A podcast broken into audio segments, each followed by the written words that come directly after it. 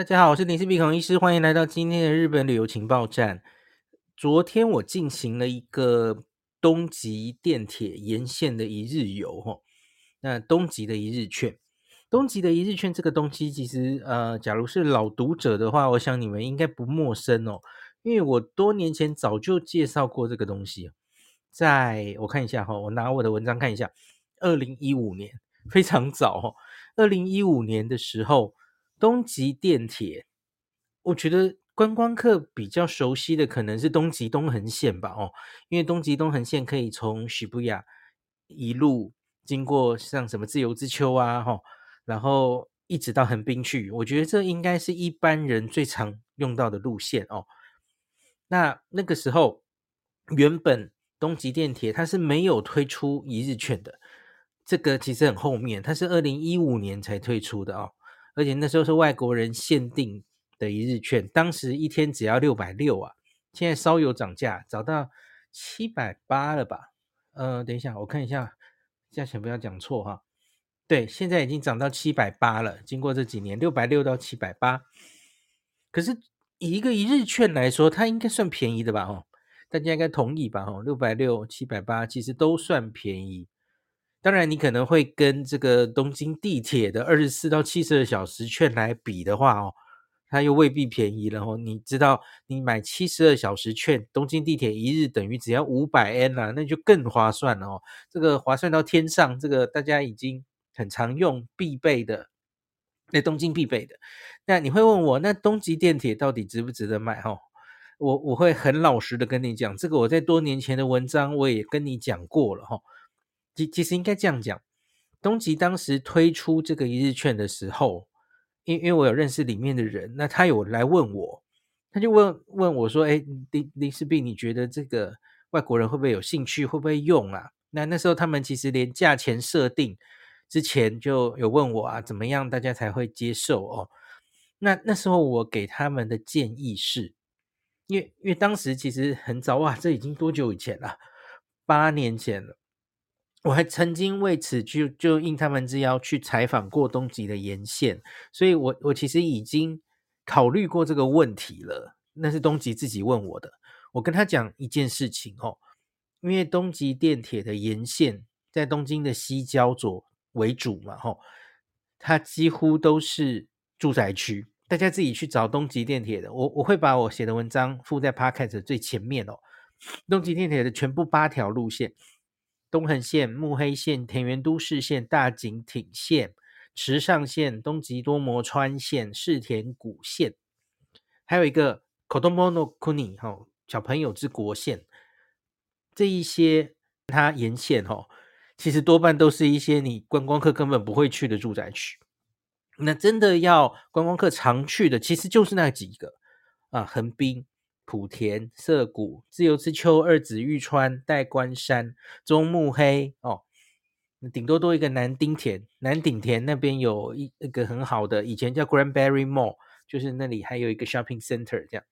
那这些沿线有一个特点，偏高级住宅哦，就是地价都很好哦。东急做不动产也做得有声有色，那它都是一些住宅区，高级住宅区。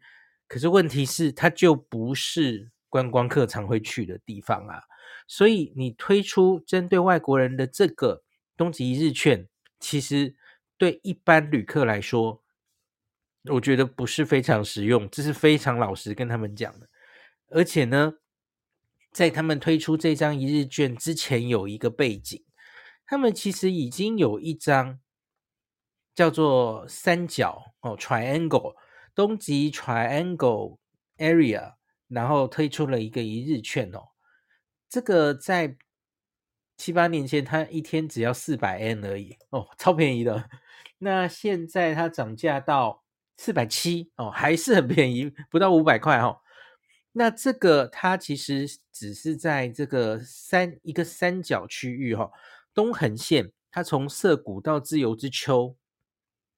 这这涩谷到自由之丘其实就已经很赞了，中间有代官山，有中目黑啊，好、那然后它三角嘛，所以三条路线这个画成一个三角形。那田园都市线哦，它是从涩谷站到二子玉川，那中间还有三轩茶屋，三轩茶屋有时候大家也会去嘛，哦。那最后一个三角的最后一个就是大井町线，即大井町线从这个二子玉川到自由之丘，这样正好画成三个三角形的三角，那三三三边，对不起。然后这个二子玉川到自由之丘中间还有等等力哦，就等等力溪谷，有时候大家也会去哦。好，所以这这个三角上面就已经是多半的人比较熟悉，然后会去跑的东横的景点。这个三角一日券，它就只要四百七，超便宜哈、哦！而且这些地方其实你就玩不完了，对不对？单独一个自由之丘，单独一个二子玉川，哦，其实已经非常丰富了、哦。这一日大概就玩不完了哦。那你你为什么需要一个这么广大范围的这个东横沿线一日券？有些人会跟我说，也可以去横滨啊。好，我跟你讲，去横滨这样不够的。哦，因为去横滨，通常我们到了樱木町那里，我们会转这个 Minato Mirai 嘛，吼，港区未来线，港区未来线不是东横的哦，吼，虽然现在有出套票嘛，吼，就是你可以坐东急东横线到横滨，然后转这个港区未来线，一直到中华街、山下公园这些地方，然后这这有一个一日券，你假如要去横滨的话，你应该买那一张，可是你不需要买东横的。那么广的区域的一日券，大家应该听懂我意思吧？哦，所以横滨有横滨的票券，显然不是需要这个东横一日券，因为你在横滨东横只是有到横滨，可是后面横滨的交通它是无用武之地的哦。最重要的那个港港区未来线，它没有办法，它跟它直通运转，可是问题是你又不能坐它哦。好，所以这个就麻烦了。那所以呢，这一次我采访的任务其实是这样哦，呃，他们出照应于一个 Klook，Klook 跟东极最近有一个合作，推出一个套票，现在已经上线了，好像就是这几天上线了哦。他们是独家的，它是 Shibuya Sky 展望台，因为这也是东极的哦，大家都知道非常抢手嘛，哦，那他们推出一个套票。Shibuya Sky 的展望台门票加东极线的一日券，那这样子有没有搞头呢？哦，呃，我自己的感觉是哦，好，我先讲这个有有多少的优惠啊？展望台的原价是两千二，那东极一日券原价是七百八，这样加起来应该是二九八零嘛？那这个套票二八八零，这就给你省下一百 N 这样子哦。好，那这个谁买可以谁确认，其实，在那个 Klook 跟 KKday 都是这样了哈。好处就是你可以直接在这个展望台下面，就是当天哦。我我去年夏天就有试过嘛，不是每一个展望台都一都可以当天谁谁买谁确定，因为我我觉得展望台这个东西哈，你会很希望是一个。万里无云的天气，哦，晴天上去，天气很好，能见度才高，看起来才漂亮嘛。一个阴雨的那天上展望台去做什么呢？哦，所以我觉得展望台要当场可以确定的话，那个是最棒的。我记得那时候六本木之丘还有呃晴空塔都不能当日确定，它都至少要定隔天以以后的哦，那个就比较没办法，他们可能比较想确定即时的人数哦。那可是 Shibuya Sky OK，它可以当场买，当当场扫 QR code 就进去哦。去年就是这样了，到现在还是哦。那这个 Shibuya Sky 的这个套票哦，东急线套票，它是电子票，它没有实体的票券，所以它分开发行，然后展望台门票那边就是用 QR code 的扫。那东急线这里比较特别哦，它会出一个电子票，然后你把它叫出来，然后。你要走人工通道，呃，不能直接扫，因为呃没办法扫吼、哦。那给那个站务人员看过就可以通过了吼、哦。所以就等于是它是电子在你手机里的 JR Pass 的感觉啦吼。可它没有办法扫啊，可是它没有实体票券哦。这个我也不知道算是好还是坏吼、哦，因为终究是直接可以扫过去的东西是对大家比较方便嘛吼。像我这三天去轻井清景泽，然后我又用这个 JR 广域周游券，我就深深感到 JR Pass 变成这个磁磁票之后的方便性哦。因为像是这几天，就是这个日本的连假开始，明天正式放假嘛，所以今天在东京车站，我我从这个轻井泽回来的时候，哇，天呐，全部要回乡的人，要出去玩的人啊，都挤进中东京车站，然后从新干线走哦，离开东京。我天呐，这时候你就会非常希望。假如你有 JR Pass 的话，你有 JR Pass 的时候，这时候你走旁边的人工通道，哇，挤满了人在那边，需要找那个站务人员处理事情哦。那这时候你还是希望你能从磁票走是最方便。好，所以我觉得这个东西，嗯，变成电子票券这件事有好有坏吧？哦，好，那总之，那这样子省一百 N。到底值不值得？我刚刚已经跟你分析过了，那要看你需不需要这张票券。假如你在东横沿线，最主要两种情形吧，一种就是你要去横滨玩，我已经跟你讲，你需要的不是这张票券哦，因为你在中间根本不会停。好，第二个是，假如你是想玩我刚刚念过的，在那个三角区域的那几区而已，那你就满足你的需求的话。你只需要三角的那个一日券，那那个一日券才四百四百多块哈，你根本不需要买到这个东恒一日券。那东恒全域的一日券，那帮你省了一百块又怎么样哈？还是比三角的贵啊哦，那是买到你不需要的东西哦。好，我我我答应帮他们宣传这个东西，可是我没办法，这个是我需要帮大家 分析的，我要讲实话。啊那我也跟 K K 路他们讲啊。你你们推出这个东西，我可以想象东极他们、东极电铁他们需希望推这个东西，所以他把一个 s h i b a Sky 最热门的东西绑着这个东西。好，可是问题是，我觉得的台湾的朋友大家都很精啊，哦，都都很会分析这这些东西哈、哦。你你绑了一个，然后是别人可能不需要的东西的话，对他来说那是没有优惠的，他他不会买单的哦。大家都很聪明的。好，那所以我再回来讲，那我昨天一天呢，所以我就大概跑了，在这个东极沿线，呃，可能大家会有兴趣的地方，那跑了三个地方。原本我预计要一早去 s h i b a Sky 再去看一次，哦，那可是他们好像忽然临时有空，原原本已经都敲定了，要一早就上去展望台，然后再去参观一下他们 s h i b u Sky 这栋大楼里面的某些设施。可是后来在前一天忽然喊停，他们好像就忽然有事了，就很可惜没有办法再上去一次。可是其实也还好，因为我我个人上去 s h i b u Sky 已经好几次了哦，有有没有三四次了？那所以其实那栋大楼 Scramble Square Shibuya 这里面，我大概呃大家会有兴趣的东西，我也已经都照得差不多了哈。所以这个在我文章写出来的时候，我会再详细跟大家讲。所以这个没上去，嗯、可惜是可惜，可是其实大概呃我的资讯已经够多了哈。那可以再详细跟大家报告。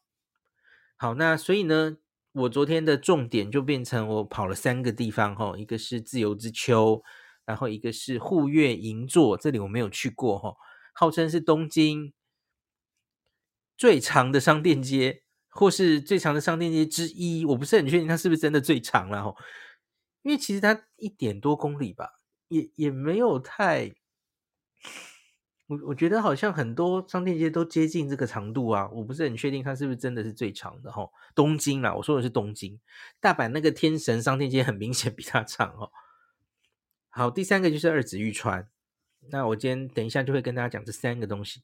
那有一个东西我先补充一下哈，那个使用的时间，因为你会说，哎，只要这个我同一天去 shiba sky 然后呢，那我这一天还要把这个一日券用完吗？那其实我在 shiba Sky 我已经花了蛮多时间了。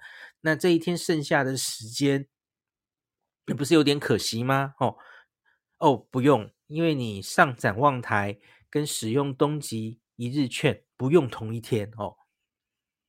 然后它其实很很广哦，你这个票券哦，你可以在二零二四年的三月三十一号之前，明年三月底之前任选一天使用哦。所以 s h i b a Sky 你就那天就逛这个好好的玩 s h i b a Sky 就已经可以花很多时间了哦，逛那栋大楼等等的。那一一日券你可以另外选一天再用，这个是比较贴心的哦。好，再讲一个买票的问题好了哈。这个线上买 K 路，这个当然是一一条路哈。但你假如想要直接在这个售票机买，当然也可以哦。我这次也去实际买去操作，因为我们决定不去 Shibuya Sky 了嘛，所以我只需要一个日券，所以我就在这个自动贩卖机有有操作了买这个的过程哈。那这里可以讲一个，目前这个东极它的旅客服务中心，我觉得它好像有改地方，然后变得很大哦。它的地方在其实离东极东横线的呃电车的入口有一段距离哦。东急东横线大家知道，它其实是在大概是涩谷ヒカリエ的下面哦。所有的地铁的入口还有。东急东横线其实都现在都在那边嘛，就是不是在八公这边哦，八公另外一边走到另外一边去。那可是八公这边，然后东急百货店这边的地下，他他目前那个东急的旅客服务中心设在那里，所以 彼此有一段距离。但那个服务中心其实有很多事情可以做哦，他可以买这个一日券。然后他可以买地铁一日券，他有卖哦。地铁二四、四八、七十二小时券，他有卖。然后他可以寄放行李，然后他可以换零钱。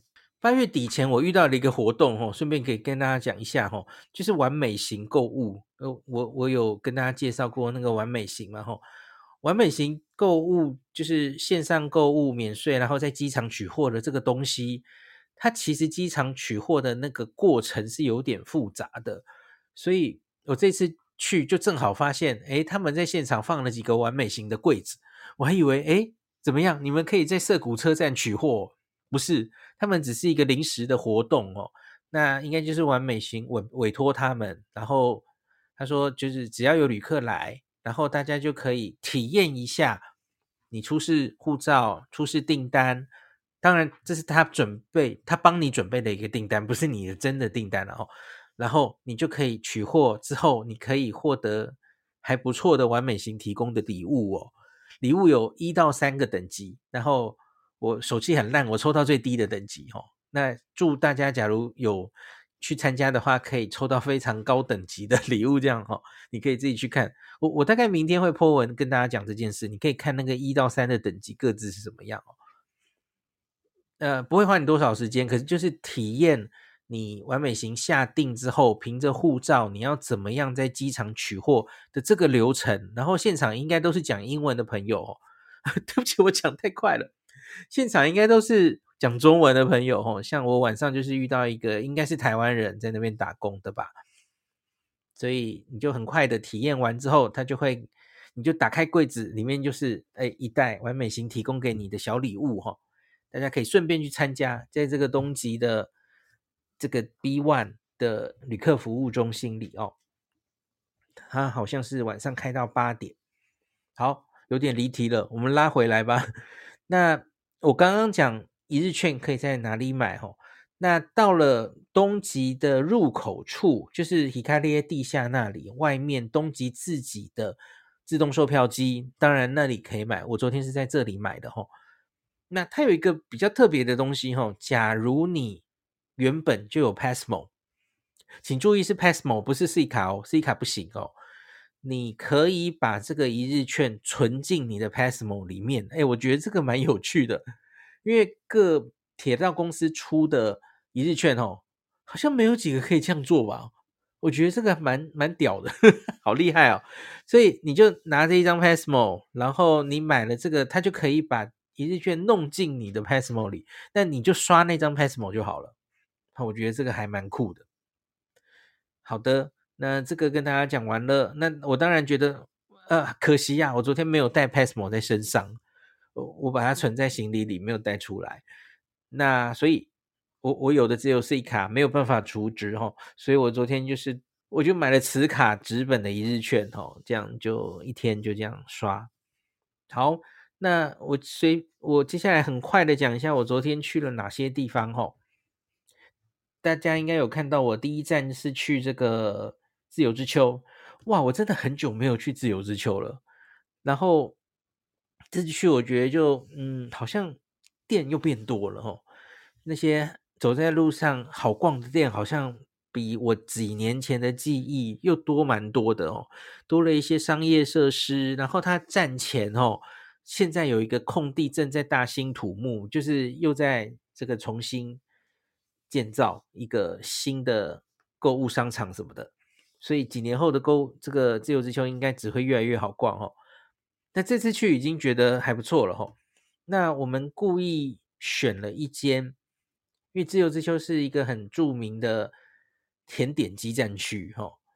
那我们选了一家，这个本店在银座，它叫做 Royal Crystal Cafe。那银座那家店蛮红的，所以它这两年。在自由之丘开了分店哦，你走到这间店前面，你就会吓到，因为它根本就长得跟城堡一样，外表是富丽堂皇，好厉害。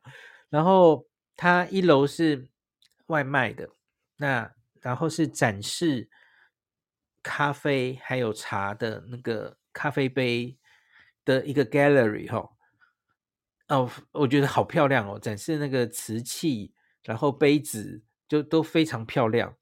然后，另外它还有一个现做的咖啡，你你可以欣赏他做咖啡的一个机器，就有人在那边做咖啡哦。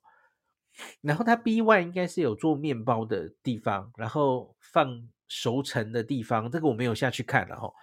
那二楼就是我们这次去的，他吃下午茶的地方。然后，哦，我觉得这个下午茶真的很不错诶。呃，然后生意非常好。我昨天去是平常日嘛，可是就是充满了自由之秋吃下午茶的贵妇哦。现场好像只有一个男生，除了我之外，我只看到一个男生，全部都是女生在那边吃哦。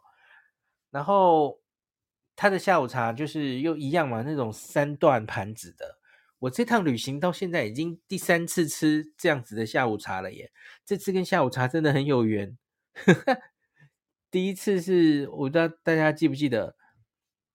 在那个奈良的 Marriott 有吃过一次哦，然后后来就是在那个呃上一集跟大家分享的嘛，在那个英国的伦敦巴士上面吃的，然后再来就是这一次了吼，自由之秋在这边吃的。其实我今天在欧舒丹咖啡新井泽王子的 Outlet 欧舒丹咖啡又吃了一次，只是不是那样子装三层的哈，可是。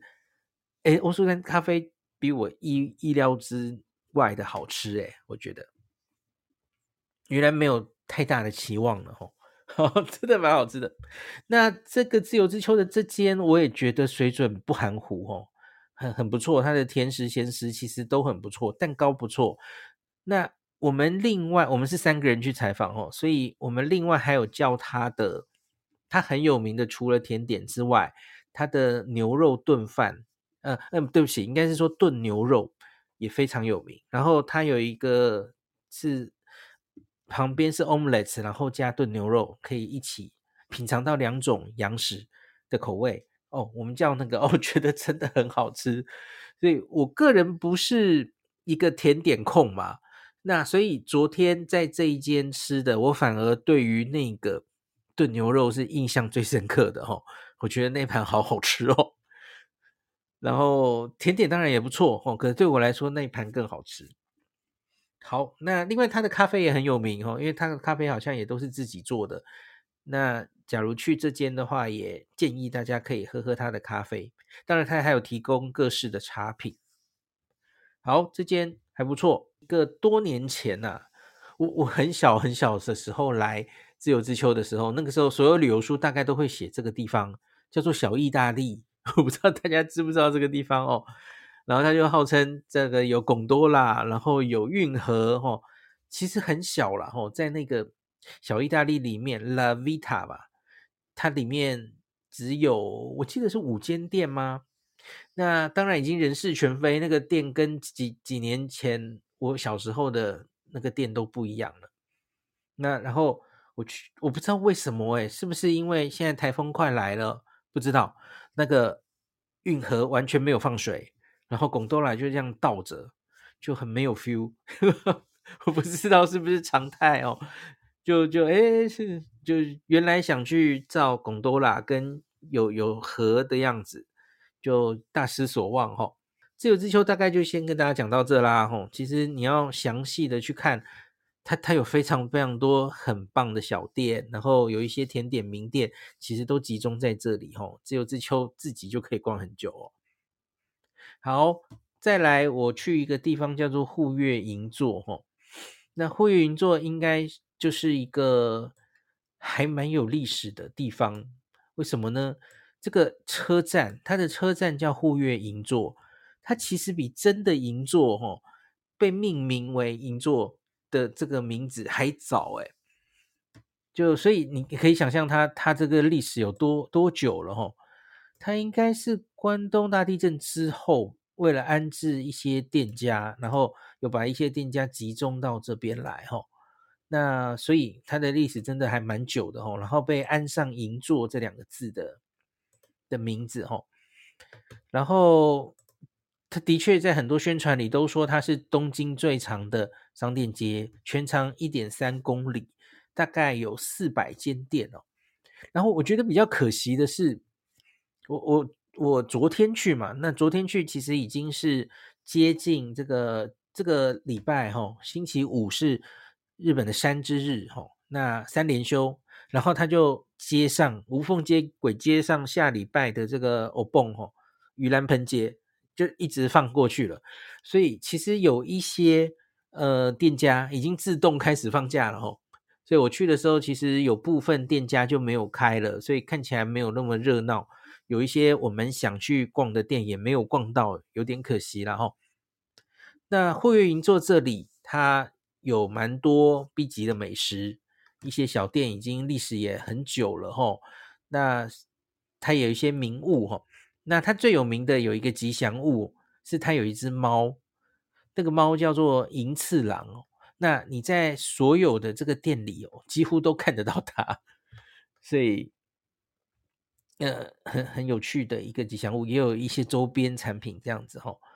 那为什么这个地方会叫做户月银座？那银座是高级商圈的象征嘛，所以在日本各地，你假如被地名，然后后面冠上什么什么银座、叉叉银座哦，那据说有几百个、几百个商店街现在被命名这样命名。那可是户月银座是所有商店中被这样命名的始祖，它跟银座有一个应该算是间接还是直接的关系哦。一九二三年那个时候遭遭受这个关东大地震破坏的银座，然后被地震破坏的红砖，它有被再生利用于户月的地下水工程。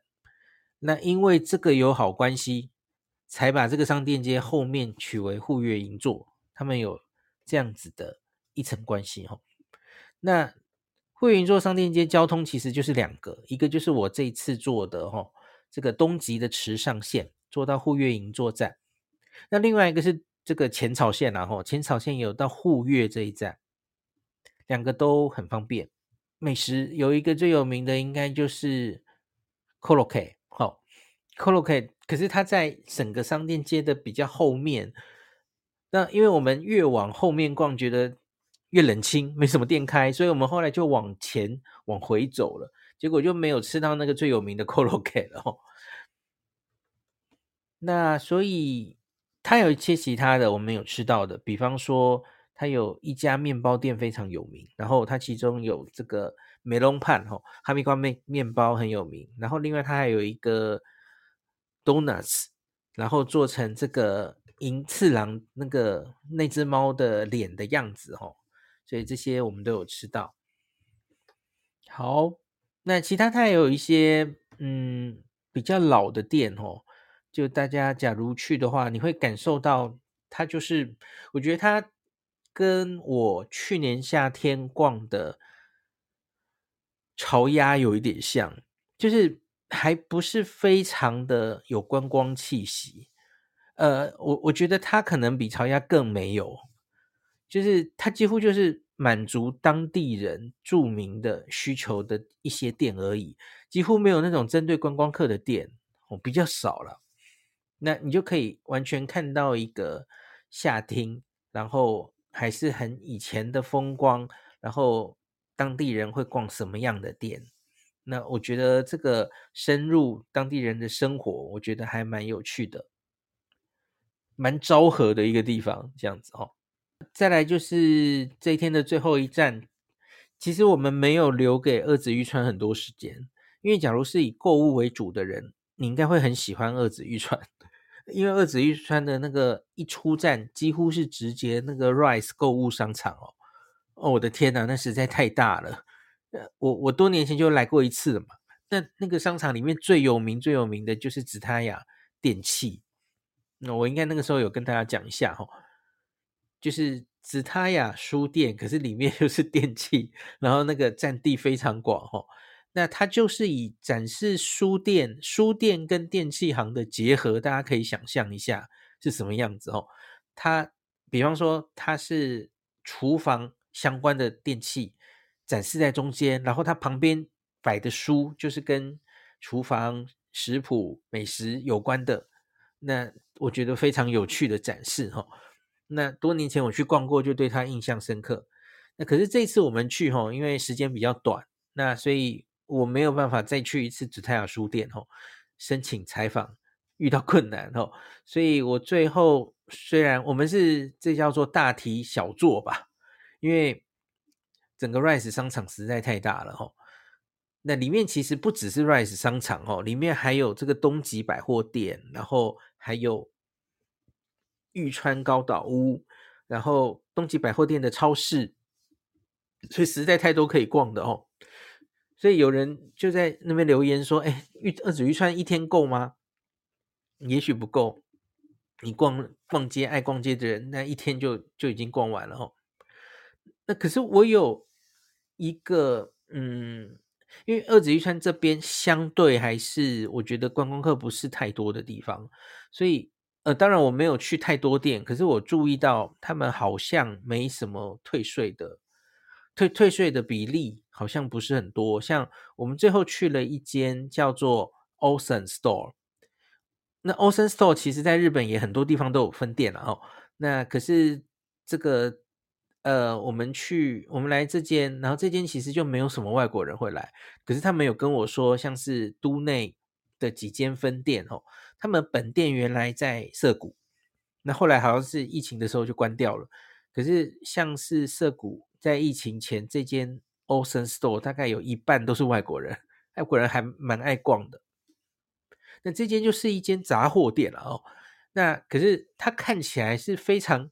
美式，它卖的东西很美式，可是它其实是日本的一间店。因为我原来还以为，哎，你你们是不是什么美国或是欧欧美的店，然后来日本出店展店？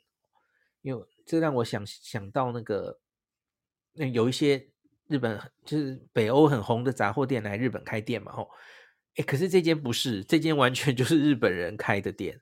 那他们是故意请一些设计师，然后设计。很美美式的样子的产品哦，这还蛮有趣的。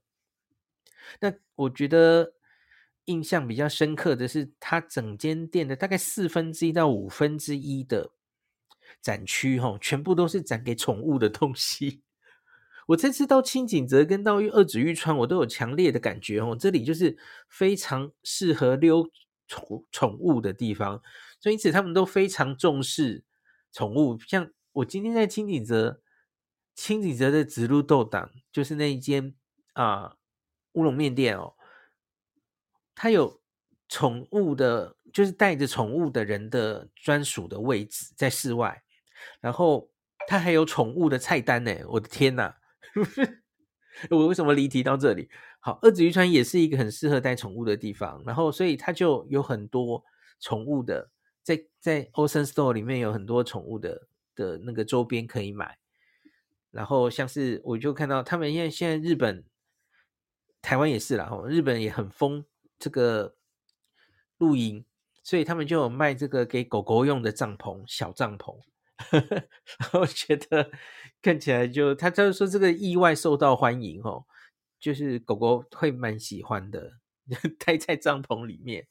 然后还有一些很可爱的狗的衣服，然后当然还有狗食什么的，猫食。好，可是大家要注意，狗食、猫食有肉的是不能带回台湾的嘛？吼，那个大家要自己注意一下。当然有很多很棒、很小、很很看起来就很可爱的那个狗跟猫的衣服，然后给狗戴的墨镜什么的。喜欢宠物的人也许可以去逛逛哈。然后我就开玩笑，我有 tag 视网膜说：“哎，这个你要不要？看起来很很便宜啊。那个我刚刚说的那个狗狗帐篷只要一千七而已。”我就说：“你要不要帮神兽柚子准备一下？”然后视网膜就回我说：“他。”他好像是本来就常常会去这间店帮柚子买东西，我觉得他去的分店不一定是二子玉川了哦，因为都内其实有很多地方有分店哦，所以喜有宠物的朋友也许可以考虑来这间逛逛哦。好，那这就是我昨天这个东极电铁沿线一日游我去的地方，可是其实还有很多地方可以去了哦，像是有人在留一个豪德寺，然后去全部都是招财猫的。哦，那个最近好像也很有名，我我可惜昨天没有时间去了哈，不然我也好想去。豪德寺好像就超出那个三角的范围了哈，所以你假如想去豪德寺，这也许可以是一个你买东极的一日券的理由吧哦。好，那今天就讲到这里，感谢您收听今天林氏璧孔医师的日本旅游情报站。疫情后的时代，孔医师回到旅游部落客林氏璧的身份，致力于推广安全安心的日本旅游，随时为您送上最新的日本旅游资讯。如果你觉得这个节目对你有帮助，喜欢的话，欢迎你推荐给身边的朋友，或是在 Apple Podcast 上面留下评价，也可以留言，五星评价好像每天都可以留哦。行有余力的话，欢迎您赞助林氏璧孔医师喝杯咖啡。如果你想看到更多林氏璧发的日本旅游资讯，欢迎你加入脸书上的日本自助旅游中毒者粉丝专业，或是我也有 LINE 的官方账号 Telegram、Instagram，这些连接都在 Podcast 前面，我的电子名片里，可以在一个页面就看到我所有的发声管道，都欢迎您加入。那我们就下一集再见喽。